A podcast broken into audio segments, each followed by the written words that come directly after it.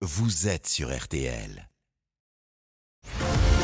Stéphane Carpentier, RTL Matin Week-end. On salue Estelle qui est à l'écoute ce matin. Marilyn aussi, on l'embrasse bien fort. Une fidèle Catherine qui est connectée. Merci de nous rejoindre. Mac Lesguy aussi est là.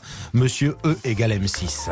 RTL Matin, science et vous. Pour nous parler science et nous expliquer les choses le dimanche matin, et on apprend. hein. Bonjour Mac. Bonjour Stéphane. Ce matin, vous voulez nous parler de contraception. Ça veut dire quoi? Vous êtes concerné? Ah, Stéphane, la contraception, ça nous concerne presque tous. Aujourd'hui encore, la responsabilité de la contraception et ses contraintes reposent essentiellement sur les femmes, mais cela pourrait bientôt changer. Rappelez-nous les moyens de contraception courants aujourd'hui. Pour les femmes, il y en a beaucoup les pilules, les stérilés, les patchs, les implants, les anneaux vaginaux, les diaphragmes, les gels et ovules spermicides.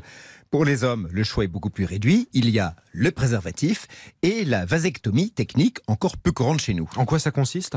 C'est une opération qui consiste à obturer les canaux déférents par où passent les spermatozoïdes.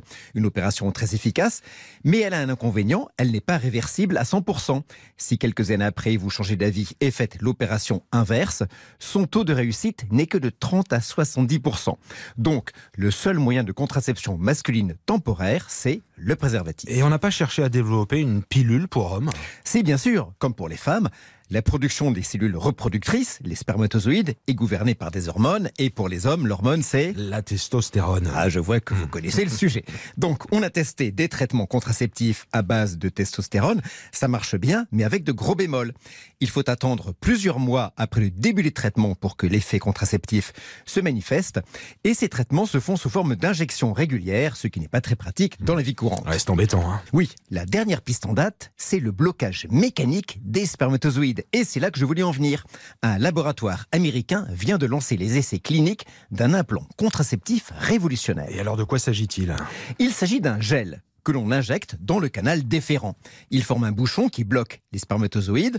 Au bout d'un an, ce gel se résorbe et on procède à une nouvelle injection. Gros avantage, on ne perturbe pas l'équilibre hormonal de l'homme. Pardonnez-moi Mac, mais si on bloque les spermatozoïdes, on peut quand même euh, éjaculer pendant un rapport sexuel? Mais oui, un peu de physiologie.